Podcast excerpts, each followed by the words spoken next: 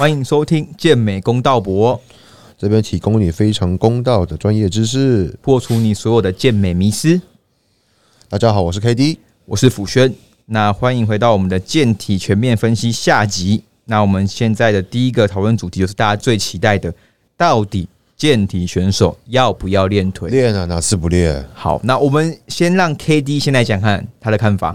我我觉得还是要练的，但是你看你练的强度那一些跟训练量，我可以允许健体选手训练量不用太大，但是你的单边的支撑你的功能性还是要有。别跟我说你连阿蒂尔都做不到，然后跟我说你想要比赛，这不太可能的事情。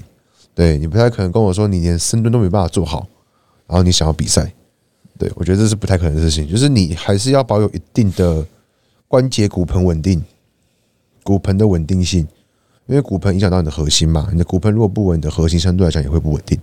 所以我觉得腿还是要练，但是你的方向是往哪个方向去走？OK，了解。那换阿朱吧。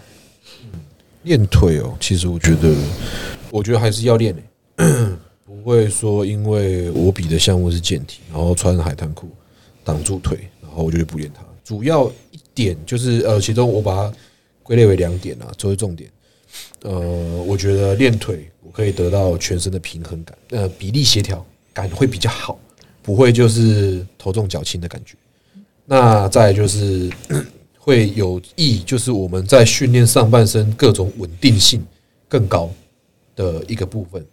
对，那第二点是因为我觉得穿海滩裤大腿绷紧很好看，对，不会啷啷。呃，不好意思，呃，补充一下。在国内比赛的话，你的健体海滩裤呢不能太紧，不能太紧，那也不能让你的股四头跑出来哦。哈，记得这一点。没关系，我不比国内赛。OK，你为什么讲这么小声？小声。好，那换我们有个红号绰号的小哥，我也不知道谁帮你取的。好，我你来分析看看，呃，你怎么看？我跟你说，健体到底要不要练腿？我觉得先从几个面向来看，因为我真的有学生去给那个萧晴雯的老公 Emma。挑过他的 posing，然后他特别问了一下，说到底健体看不看腿？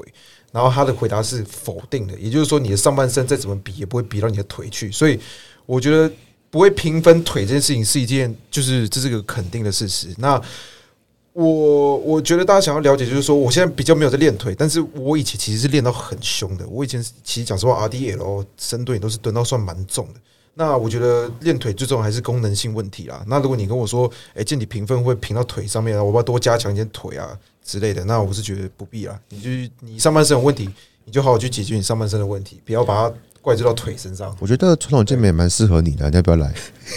对啊，你手这么大，哎，对啊，你真的要去转啦，转一下好，你就你就多七嘛，对不对？人家是两七，你是三七，哦，三角裤可以啊，蛮性感的。帮你准备裤子，你帮我比好不好？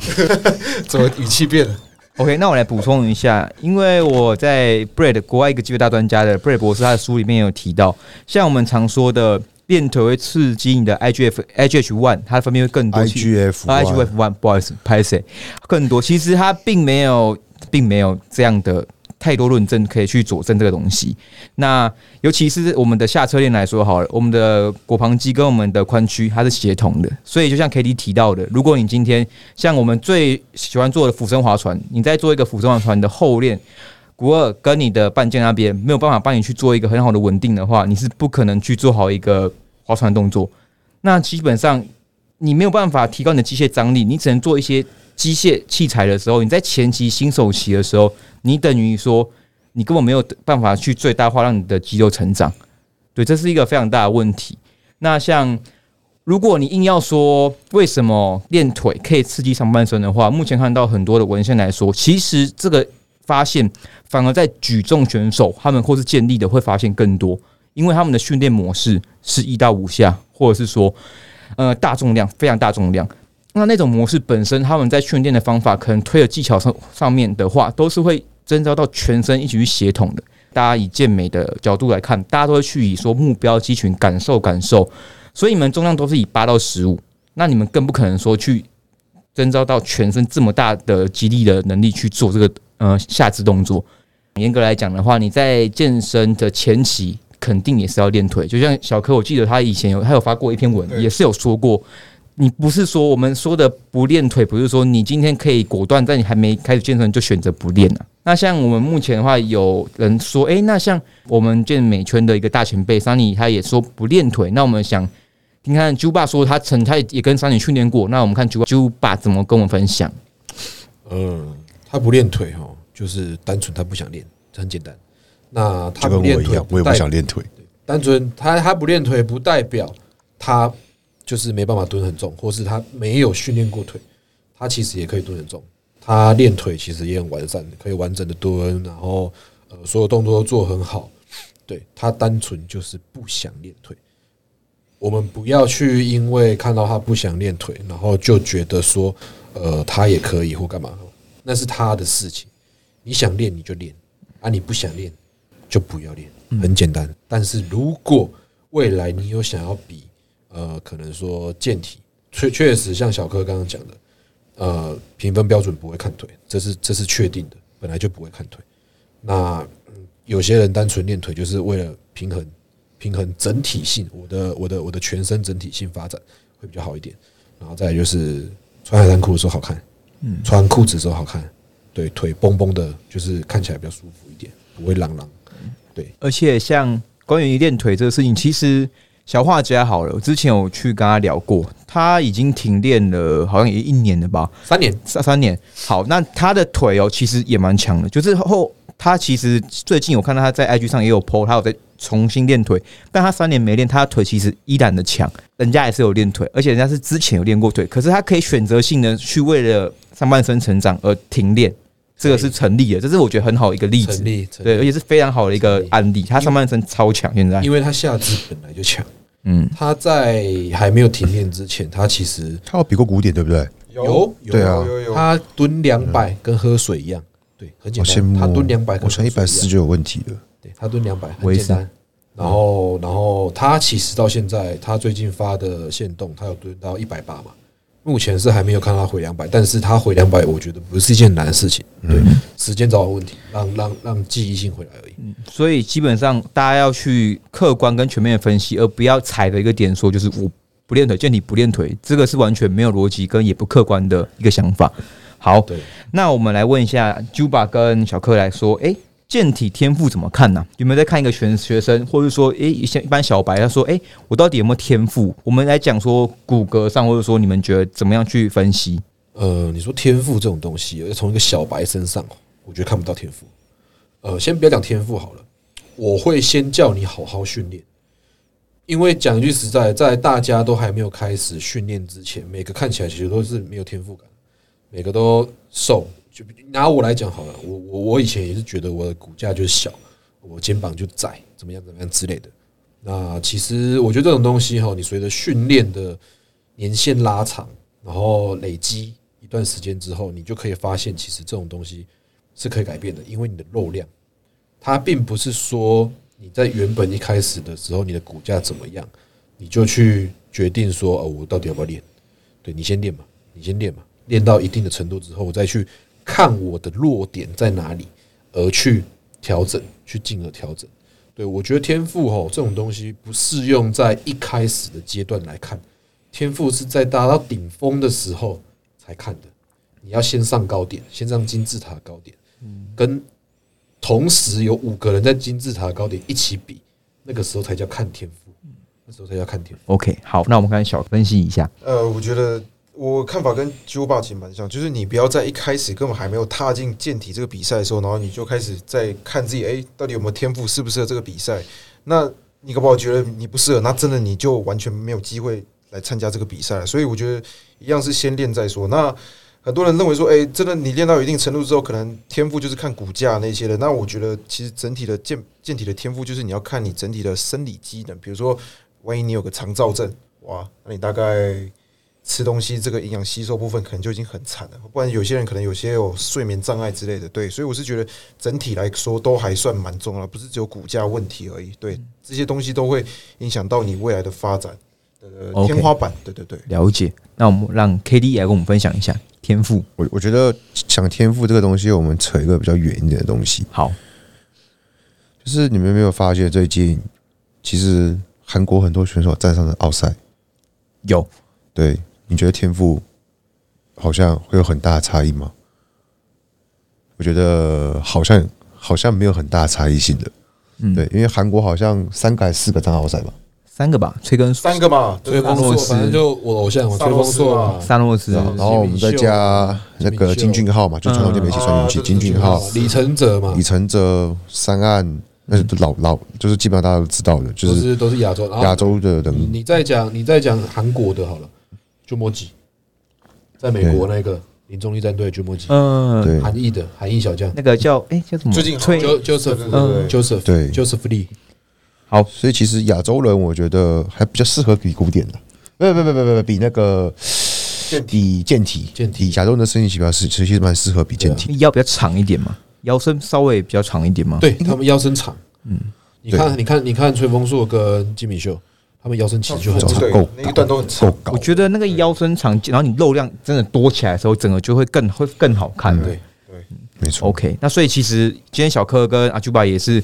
立场也是说，健体，尤其是阿朱巴说的天赋，应该等到你的高点出现后，你才能真的知道说你的天赋是在哪些肌群这样子啊，对啊。而不是说你还什么都还没有，你就说哎、你哪边强哪边弱，没有这种事情。除非你要比举重了，对。OK，举重就是那种找那种矮短身材的，手短，对亚洲人啊手，短，那那个欧洲人还是真的是无限量级，还是还是很恐怖。了解。对好，那我们下一个话题就是关于健体的备赛周期大概要抓几周？那这个问题其实我们古典健美跟传统健美也都讨论过。那我们今天就是以健体的角度去让小柯，你先来做一个分析，你觉得要抓几周？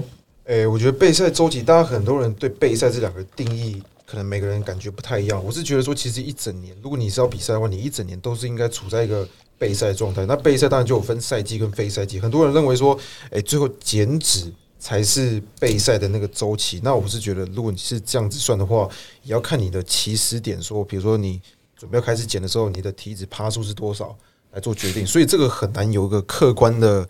的数字出来，只是我给大家的建议就是说，其实真的非赛季或赛季都很重要，不是只有减脂的时候才是在备赛，因为其实你的比例、你的肉量都是在非赛季的时候养出来的。那大家很多人都会忽略到这个地方。那换 Juba，呃，小柯讲的就是我我已经就是我要讲的，就是小柯已经讲的差不多。对我看法哈，基本上就是很多人会觉得备赛就等于减脂，但不是这样讲。你的备赛就像小哥刚刚讲的，含非赛季跟赛季，我需要去。如果我我为了一场比赛，我想要更好的成绩，我可以以年来计算去比去备赛，去准备这场比赛，因为我要进入非赛季。我的重点一定是在非赛季，我需要要有成长，而不是在后面的短短几周，比方说可能十二周到十六周的减啊，或是怎么样之类的。像你本身不是也是准备已经哎、超过一年了嘛？超过超过超过，已经快两年了。对，而且你自己也有请教练，对不对？目前，有有，有所以你本身也是就是一路请嘛，就是一直去一路跟他合作嘛我。从一九年在日本比完 AO 之后，我就开始跟教练谈合作。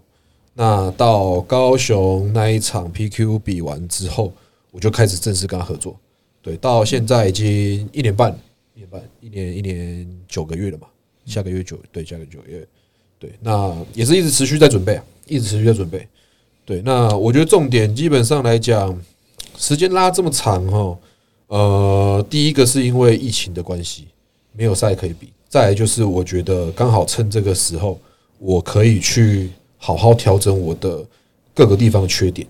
对，因为所以我才请教练，他可以让他可以更客观的看我的呃各个方向，就是哪个地方会比较弱，哪个地方不好，需要加强干嘛的，对，去做调整。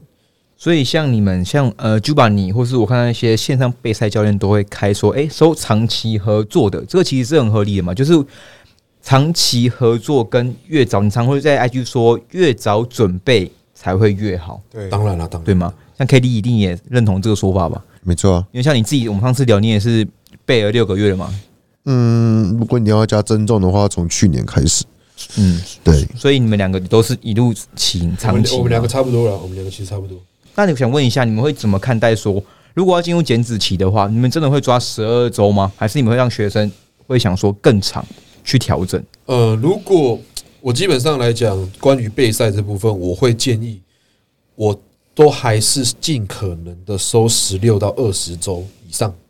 如果你要长期合作，甚至拉到半年或一年，我都 OK，因为我觉得我能有更多的时间去了解你的状况，然后去帮你做调整，而不是短短的就是，呃，就你教练，我我我我要我剩比赛要剩十二周，剩十周，剩八周，这个没办法，我我不能接。营养品订过来就只剩没几周了。对你，你你你你你丢过来，然后你我先这样讲好了，一来一往的回复，我等到你确定了，然后我我寄资料给你，然后同整完之后帮你安排，可能快要两周了，对啊，对，快两周。然后你找我说你剩十周，快，然后用用用用，可能剩九周才开始，哎啊，怎么会来得及？真的。啊，你又要准备我要我要要你准备的东西，那又等之类的。没错，没错。那小柯呢？你怎么看？诶、我觉得，因为我们长期合作，不是说我们要赚比较多钱，但赚比较比较多钱是一个附带价值，只是说我带学生，我会想要你赢啊，那你应该也会想要你赢吧？对所以我当然是为你好，我当然希望你时间长一点点，我能够帮助你的东西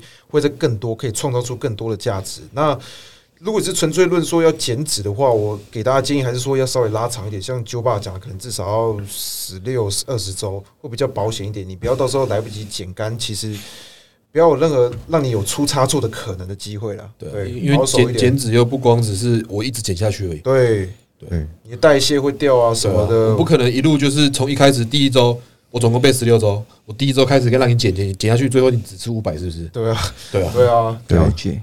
所以要给大家的观念就是，你备赛周期包含增重，你就是要拉长一点点，给自己充足的时间可以去做调整，还是正确的。嗯，OK，那我们现在来聊一下说关于呃不同的项目好了，它对比赛当天的状态都会有稍微不一样的要求。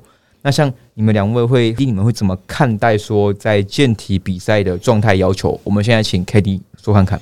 状态要求，对，我觉得不管今天哪个项目，嗯嗯，绝对就是你前一晚一定要睡好，然后你的肚子不能胀，因为全部都会看肚子的嘛，所以基本上你肚子一胀你就差赛了，你收不起来，你鼓点没办法真空，你传统整个肚子偏一圈在那边，基本上就被判很差的名次。那状态来讲的话，基本上我觉得还是建议就是越干越好，当然越干越好，因为应该不会有人想要有点水水的上去嘛。因为之前有个迷思是说健体不能太干，不能太暴湿啊、我们今天我们状态来说，我们还是分析一点哦，就分成呃 FVB Elite 国内的协会跟 FV Pro 跟 WNBF，、那你们去提看看。我觉得三个都是很干，对，三个都要很干，对，因为你有时候你其实有细节，但是如果你细节不够多的话，你辐射剂一上去，其实会看不到。对，了解了解，没错。OK，好，那换珠宝。嗯我觉得状态这种东西哦，呃，提到刚刚提到说，K D 说健体当然越干越好，这这是确实。那其实我觉得有两个现象哦，在我拿 Pro 力来讲，Pro 力跟 NPC 的部分，呃，在业余赛的部分，其实你会看到像资格赛的部分，中国啦很多，他们都像是上场基本上都是人体解剖器，人体解剖术，嗯，对，解解剖列车。有那时候看那个刘梦一跟那个习星他们都是嘛，上台中台真的都是干。呃，业余的部分，我觉得要求到这样的淋漓尽致的干度，其实我觉得很重要。但他们同时又保有一定程度的肉量，而没有流失太过多的肉量，不会让自己显小，只有干度之类的。对，在业余部分，我觉得裁判对于这个判点其实是呃也是比较主观一点的。有些确实可能真的裁判或许是裁判他不喜欢你太干，不喜欢你太干。那再来转到职业的部分，你会发现其实有很多职业选手，他们的干度没有像业余选手这么的夸张，这么的夸张，但是他们的肉量很夸张，他们保持了大型的肉量，再来就是他们还是有一定程度的切割，只是没有像有一些呃在比在拼职业卡，或者说在拼就是拼一些呃冠军呃业余业余冠军赛的体脂那么的那么的极致，那么极致。对那像我们以台湾国内来说呢，你会觉得说国内的选手的话，不管比协会或是 IFBB 的话，目前干也是非常重要的。我觉得国内对我觉得干度其实这样，干度是基本，嗯，这种东西基本，你要上场就是要干。有些人有听过，他说八到呃十趴左右就可以上去打健体比赛。了。嗯，就是就是上 second call 吧。上，场被打。哦，OK 对上场 OK，被打，你基本上我我我我会觉得十趴以下啦，你一定要十趴以下，你的门槛就是十趴以下，没有设在什么十趴的，十趴很简单，我现在十趴，对我现在十趴，我九十九公斤，大家听啊，人家非赛季就十趴了。我九九公九九公斤十趴，对我也可以上场，但我觉得我现在很肥，嗯，对，懂这意思吗？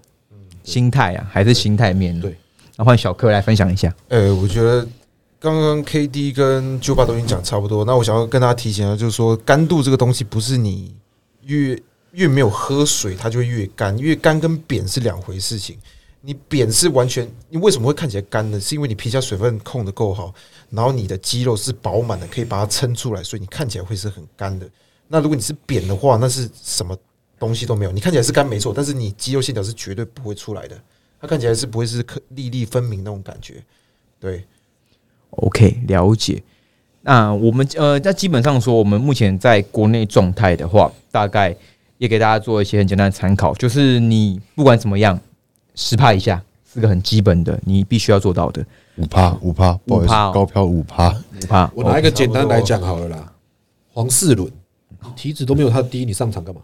真的对也是。对不对哦，？也是哎、世伦又没来比赛，打篮球都比你干的。打篮球的都比你还要干，你在干嘛？对啊？啊，你在干嘛？真的对，健美选手哎，还没有干，你怎么上去比赛？对啊，那你你说你要说你是一个你想要比赛上竞技舞台的的的的参赛选手，你连一个就是都没有参加过任何比赛，他未来会比的。他有跟我们想跟我讲过，就是跟我跟我还有建新讨论过，就是他有想要比赛。对，以他的状态，基本上随时可以上场，弄个搞一搞东搞西搞，他就可以上场。而且像那个我们以状态好，像大 H 他大 H 他的状态都很干，他就是很干嘛。可是很多人可能连到连上台比赛都还不到大 H 的那种干度。对，陈建新他目前七十五公斤，七十五公斤，他维持七十五公斤一年了。对，呃，为什么会七十五公斤维持一年呢？因为他吃不下。对他每次都跟我说吃不下，我我就不要争啊，不要争，我就这样，就这样。哦对对，但是他还是很切，他呃是是说他的身体素质真的很好，真的很好。对，剑心就是这样的一个体质，对，剑心就是一个这样的体质。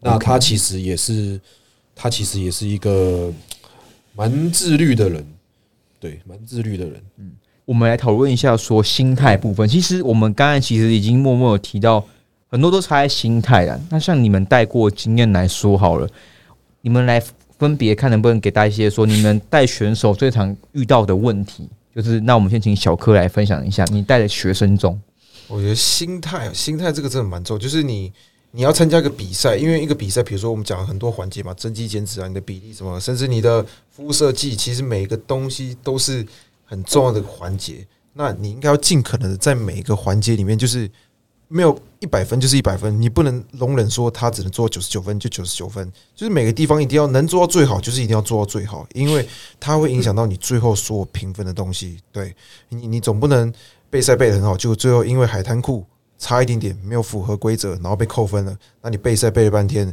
最后没有成绩，那这样子怪谁？其实都是怪到自己身上。所以每一个环节都很重要，基本上教练一定会交代清楚说，任就是每每一个东西要做的步骤是怎么样，大家一定要务必就是百分之百遵从啊，不要有九十九趴这种东西，能一百就是一定要一百。了解了解。好，那我们请 Juba 分享一下，说你有没有遇过学生出现最常见的问题？就是不愉快的经验也可以讲，因为反正就是让大家知道说问题是什么。我遇过很多，其实讲真的，很多从从我一开始担任就是就是线上备赛的教练来来承接的所有 case 来讲话，其实真的很多。呃，心态崩的啊，然后觉得呃我的训练内容不适合他，那可能呃，就我们刚刚私下提到的，就是菜单的部分，就是他可能觉得 两个礼拜换一次课表比较差，嗯，就吵，对，比较让比较新颖，对，都有都有。那怎么解决？有的其实好好跟他沟通这一点，讲一些你讲你讲这些呃原因跟他讲之后，有些会明白，有些会觉得啊那个谁谁谁啊这个谁谁谁啊那个 YouTube 就这样啊，然后啊你你怎么没有这样做啊这个那个那个谁谁谁那个那个哪个论坛说说说这说这样练可以啊，然后怎么样怎么样啊这个菜单很棒诶、我觉得那你就照着 YouTube 去就好了，你来找我要干嘛？我先讲一点，你找教练，你就是因为要先信任教练嘛。当你不信任教练了，你请了我之后，你又去问东问西问其他教练，比方这样讲好了，呃，我今天请 KD 当我教练，那我觉得我对 KD 的呃训练内容、所有的内容、饮食，我都觉得很质疑。我去我去问小柯，哎、小柯，你觉得 KD 这样对吗？就是我我我适合我吗？那讲一句实在的，你在问这点的时候，没有说你不能问，可你可以跟你小柯可能是你朋友，你可以跟小柯讨论，但你不要去试着跟其他人讲说，我觉得我的教练这样很很很怎么样，很怎么样。你去你先去做了质疑，就代表你不信任。那不信任，你一开始为什么要请我？嗯，这个问题其实很常发生，就是学员不敢跟教练沟通，对不对？我觉得沟通很重要。像像我我我这样讲好了，武生武生最多问题。他一开始因为他觉得我脸很凶啦，他不敢问我问题啊，他怕被我轰。但是他后来鼓起勇气，他跟我说鼓起勇气，我说我到底是怎样，看起来像黑道嘛？他是鼓起勇气问我很多问题，我就慢慢的跟他解释，跟他解释。冠瑞也是，我就好好跟他讲，跟他们讲，呃，为什么为什么为什么，他们都听得进去，他们听得进去，他们所以他们就会照做，对，去思考一下嘛。我我我跟你好好讲这些原因，为什么我要这样做？那我会做我会这样做的原因是什么？那理论是什么？怎么样怎么样之类的？那很简单，这些东西你需要去用时间来证明，你就是坚持的执行下去，好好的自律，做好每天该做的事情，对，不要就是有一趴没一趴的，对了解了解，你就会你就会达到你的你我我所期望的跟你自己所期望的成果。心态，嗯，心态也很重要。疫情期间，我有好几个备赛选手一样照常执行。那呃，有些其实我不知道该怎么讲，崩了。崩了，崩爆，崩爆。我曾经也差点崩掉，但 还好。哦，好险好险。是。呃，我我我我先讲一点，他们有些很多照常执行的，大部分都是自己有健身房可以训练的，就是我没有我没有营业，那我就说好，那那你可以去，或者是他们在健身房工作，老板允许他们可能某一个时段可以进去训练，可能只有一的个人两个人他可以进去训练。那有些就是老实跟我讲，他会老实跟我讲，呃，教练，我我我我好几个礼拜都没有练了，那我也不敢跟你回报，对，然后因为我心态崩了，我乱吃啊，干嘛干嘛干嘛，因为我没练，怎么怎么样，没关系，你诚实回报很好，但是你可以开，你现在跟我讲完之后，你应该就知道你该怎么做，你该开始拉回来，让你的心态回正，对，有些好解决啊，有些就崩了就崩了，崩了就去了，他真的就直接去了、你说崩了就不回报，然后你们就没有合作这样子。有他，他有回报，就是松绑的时候，教练，你不是你你不是在 IG 上面发出那个那个疫情结束后才那个吗？我说我指的是一般增减的学生，不是备赛选手。哦，对，哎问一个，像你们都应该有收一般增减，我们之前有跟 K 讨论过一般增减，我们的看法是它跟备赛选手是不一样的。你们两个怎么看这个问题？我们先让小柯，等下再换猪吧。好，小柯你先呃，说。我觉得选手的话，的确我会让他做到一个很，因为你要比赛嘛，一定会做到一个比较极致的状态这样子。那如果是一般增减的话，我通常就比较不会，呃，可能把数据或是压得太紧迫这样子，让他还是要有维持一定的舒适的生活品质这样子。对，我觉得会是比较这样的，而且训练的空间弹性也比较大。就你可以跟我讨论一下，你有没有想要练什么，特别不想要练什么，不想练腿，欢迎欢迎。对，所以这是比讨论空间是比较大的，我觉得最大的差别在这个地方。OK，那换 Juba，，你觉得两个的差别？你刚刚说你不让他练腿，不会，他他他只要跟我讲说他不练腿，我说没有人管你练不练腿的，没有人管你练不练腿。对，就诶、有差啦。备赛部分跟一般增减部分其实还有差，光营养品补充的地方，营养品摄取的地方就有差。那说到营养品这东西呢，有些人会觉得，很多人其实问过我，呃，是必须吗？还是怎么样的吗？确实有些是必须的。我拿必须来讲哈，鱼油、综合维他命，呃，还有一些消化酶部分，这种东西，我觉得是必须的，因为你每天要吃的东西可能比较稍微比一般人多一些。那如果你的消化并不是那么你理想中那么好的话，我会建议还是就是可以吃消化酶这种东西，这种维他命。每天本来就需要一些摄取微生物的部分，没错，对你从食物你要吃到足够的量的话，我觉得有点困难，有点困难。消化道会先爆炸。对你的消化系统、肠胃系统可能会炸掉。对，那鱼油必须的嘛，必须的。好险，我们都有提到 K D，对好好险，我们都从有提到食物里面摄取到足够，你的钱包应该也爆炸。对对对对，因为太多元化了对然后还有一个重点是要会买爱喝本，啊，对啊。对对，还要使用我折扣嘛 啊。OK，好，那基本上我们在于说，呃，关于线上的教练的分析也蛮详细的。我想问一下说你们会认，我们也讨论过，你们认为说每个人都可以请线上教练吗？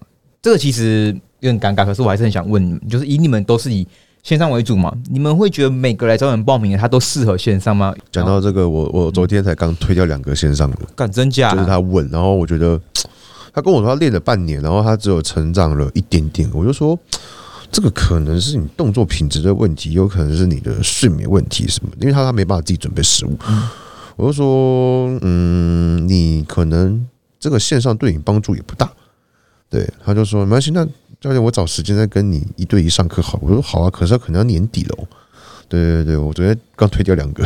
啊，你好，那我们来让小哥你先帮我分享一下。哎我觉得其实的确像，如果是 Jason 刚刚讲的，很多学生可能你连动作，连我叫你做哪个器械，你都不知道它长什么圆的、扁的，那应该是就不太适合线上教练这个部分。而且你要选择线上教练，你就必须要能够尽量去遵从线上教练开给你的，比如说菜单。如果你一天只有训练半小时，那我觉得这种东西可能也不太适合，因为你也马上知道说你自己的问题在哪个地方嘛。你的动作不正确，你没有时间训练，你没有时间备餐，那这都其实是你自己的问题，也不是别人可以帮你解决的。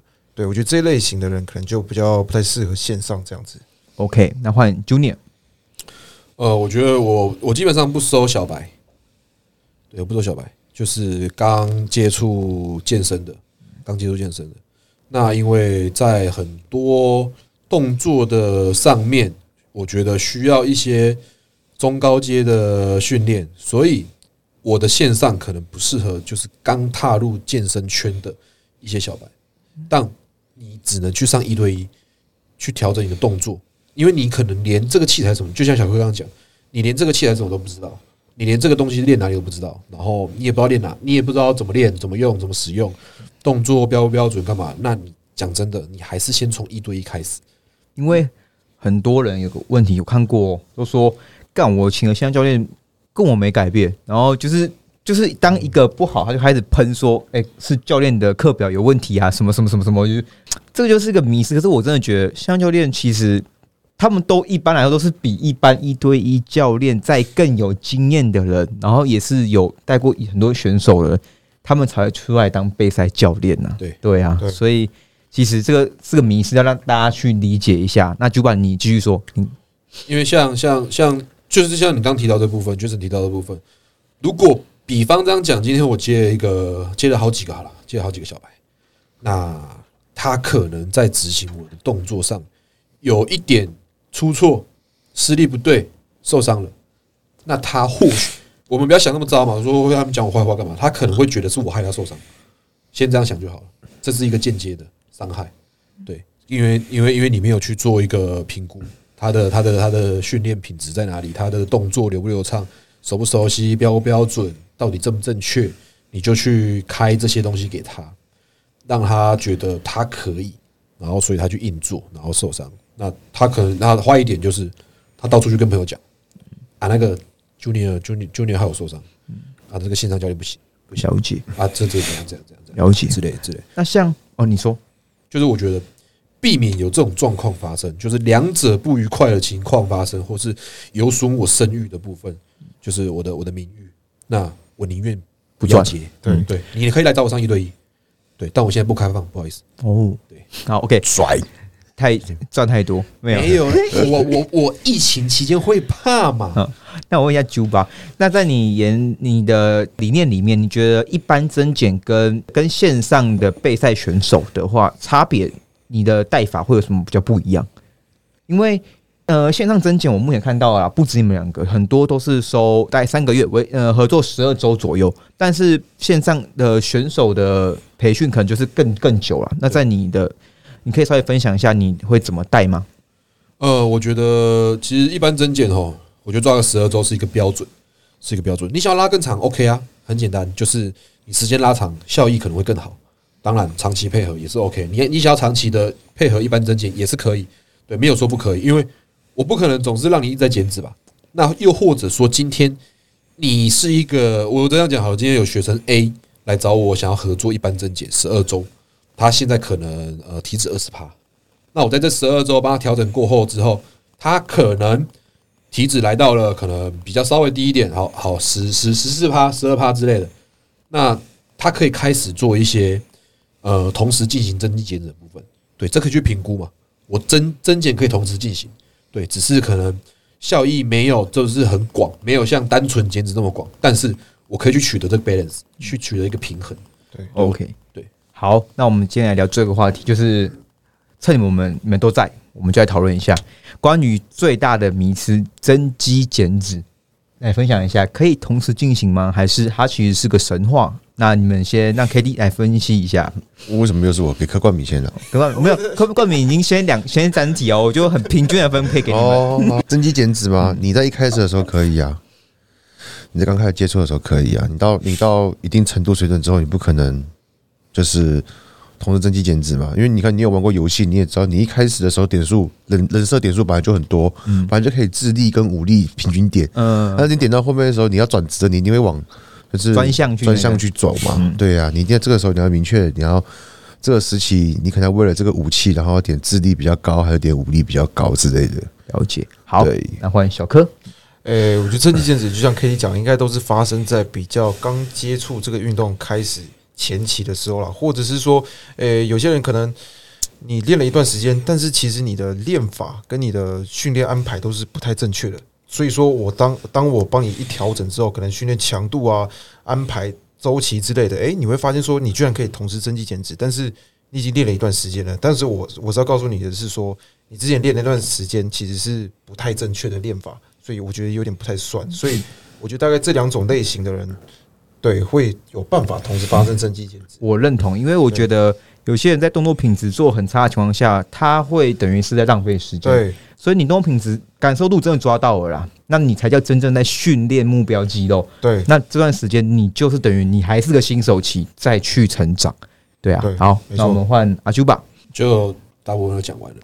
对，因 为就像 K T 讲的，当你到了，比方我我我这样做比喻好，初初阶者、中阶者、高阶者，我觉得同时增减最有效益的情况下是在初学者情况下，那能够最大化的也是初学者。如果你同时在初学阶段的时候，你拥有一对一教练的时候，而且你并能够就是长期的跟他配合的话，我觉得会让你的增减更有效益的放大，因为你在动作上全部正确，你的肌肉征召的点全部都一样，就是全部都对的话，你在饮食就到位，你的呃可能生活作息都 OK，全部都改善的很好。然后再来点劝，初学者劝劝真啊劝，对，就是火车哦，不是火车的圈哦。我觉得会，我觉得会会会会会有更好的效益。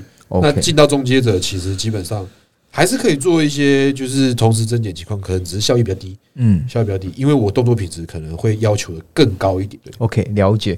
好，那今天其实观众问题我刚才都已经融入在我们的那个讨论的话题里面了。那只有一个漏掉，就是关于说健体裤怎么选紧度，这不重要，因为这个好像也蛮多人问我这个裤子怎么选的，就是还有说色啊、颜色那些，你们有什么看法？我们先请 K D 说一下，他一点像这样。越鲜艳越好啊，颜色越鲜艳越好啊那、。像 WNBF 跟 FBB 跟 Elite 跟 Pro，他们都是可以紧的吗？还是不行紧？Elite 是不诶，除了，Elite 不行。只有 Elite 不行，对只有 Pro 可以可以是紧松都随意，它芹菜力，对，哦那其他都是就基基本上建议是松一点会比较好。哦，小柯，你说一下。对，我觉得应该都差不多这样。其实大家就记得说，IFBB Pro League 这是最自由的联盟，你的 posing 是最自由的，然后你的裤子也是最自由。那 Elite 跟 WBF 基本上都还是比较有一些相关规定，所以大家要去看清楚。对，但基本上应该都是买买现成回来都还要改，对不对？呃，有些人要改，有些人没有改。对，因为有些人可能屁股比较大，那腰里面比较小，那当然你腰我要去改一下这样子。对对，那因为我是有碰到，就是他买了，然后他的腰身是合的，但是他的太太短了，哦，所以他可能要买更大件，然后去把它改短。那像 Juba，你觉得颜色上面呢？我觉得如果你想要更就是更去搭你的肤色的话，肤色剂的部分跟你的整体观感看起来更好的话，我觉得去可以做一些色差的调整，就是颜色颜色搭配，去看哪一条裤子的颜色去对你的肤色剂，会是最大化的效果，让你上台的时候灯打下来的时候，你是最清楚可以看到的。那目前是不是都是普遍用 Hurley 那个牌子？还是因为应该不是说去海滩穿的那种都可以吧？哦，不是不是不是，看过曾经有人穿那个、欸，穿那个就是我知像道我看过。干像那个一堆花啦，一堆花色的那种裤子，那种你你说那个那个黑小黑小弟吧，我不知道是谁啊，我是真的有看到黑小弟啊，黑小弟穿穿穿那个他那个还有松紧带的，穿那个穿那个猴子的海滩裤，对对对对对对对。对对对，Ape 的哦，不是啦，哦，就是海边去海边买那个一百块那个，哦所以只是它上面有可爱猴子图案，了解。所以这是完全不行嘛，对不对？不行不行不行不行不行，啊，还是古典好啊，一条裤子搞定。没，错。可是所以目前还是都买 Hurley，或是说 Dark Sport，、哦。就是国外那个品牌嘛。我看大大部分哦，我先讲一点哦，协会台湾的协会嗯。是不能穿 Dark Sport，因为有双标，因为有双 logo，双 logo，对对对，你是穿那一件是不会让你上场的，哇，然后直接把你会被拉下来，你会被 ban 掉哦，对，你会被 ban 掉哦，角色直接被 ban 哦，角色被 ban 哦。角色被 ban 哦，OK OK，所以在协会你大概就只能穿 Hurley 那个牌子的吗？差不多，差不多，对，差不多你。保守一点，不要乱冒险的话，就买 Hurley 或者对肤色剂只能用。然后还有说长度到底可不可以过膝啊？呃，Elite 是要过膝，对不对？他是跟我说，好像到膝盖膝盖下方两指还三指的地方，其实是 OK 的，就是不要让骨瘦超出来太夸张就对好。对对。哦，对。但但 Pro League 就 Pro League 就是很自由随便。Pro League 就是嗯。尽量啦，我还是觉得 Pro League 的部分就是低呃短短于膝盖，嗯，短于膝盖会是一个比较好看的对，会是比较好看，你不会看起来就是男的很啷长，啷然后啷啷这样。对啊 WNBF 嘞，，WNBF 他没有特他没有特别的，他没有特别讲这个，他没，有特别讲。对，好，OK，那我们的裤子部分也回答的很详细了。OK，那我们今天就来看一下说像小柯或者是阿 Juba，你们目前有办健体研习吗？我记得你之前办小柯之前办过吗？办过一次。对啊，在你台中今年小柯好了，你还有想要再办吗哦，我今年应该会办的，我可能会办在台北了，因为其实很多台北朋友想要上课。对？OK，台北年底的时候，那它的内容就是会包含说，诶、动作跟备赛的整个流程吗？还是呃，目前还在想到底要不要排进 posing 这个部分，不然基本上可能会是只有讲解的，就是纯粹备赛的一些大家的迷失啊、增肌减脂啊那些不用讲，一定会有。好？那我们到时候会把小柯的资讯就放在我们的这集的下方，大家有兴趣可以去追踪。那换阿 Q 吧，阿 Q 吧，你你之前不是也有开，只是因为疫情对不对？对我，我如果说要是研习课程的话，不，我今年可能不会开，可能在规划明年的部分。那呃，posting 的部分，目前正在讨论要不要开，在年底前开一班，对，开一班可能比较多人一点的，比较多人一点的，因为之前我都小班制，但目前我还是先以疫情的状况去做调整，因为呃，我到时候那个新的那个场地，我觉得也塞太多人也不是太好。嗯。在哪里啊？呃 M 的基地啊，哦，哎，之后他们那个 m o f i t 松阳南京会开呢，那边还不错。哦是哦，对，那边也可以，他捷运站出来很很快就到了。然后好像有那种专门 posing 的教室，他有弄一间教室出来，对但是他的镜子是那种不是不是斜后方的，是那个就是从背面要调一下角度的那种因为因。为因为我是目前有跟 M 在讨论，就是之后开 posing 的部分，哦。在他那边，然后他会来帮他会来帮我们看，因为嗯，Emma 是 IV Pro，我上过他那个古典还不错，还不错很详细。其实 Emma 跟晴雯他们这一对夫妻为台湾的一些选手办的一些健美健美的相关课程，其实都很好。而且还收很便宜，我真的觉得很便宜。实在话，肖肖肖肖肖晴雯他不是那个他们不是有代言一个 LSR 的辐射剂吗？哎，对对对哦对，对那个新的对不对？新的新的新的，新的我印象中，他呃，我看那个他们官方的介绍是说，好像可以用在 IFBB Elite，对对对对对对对对。对，但是我不确定这个用在国内会不会被 ban 掉。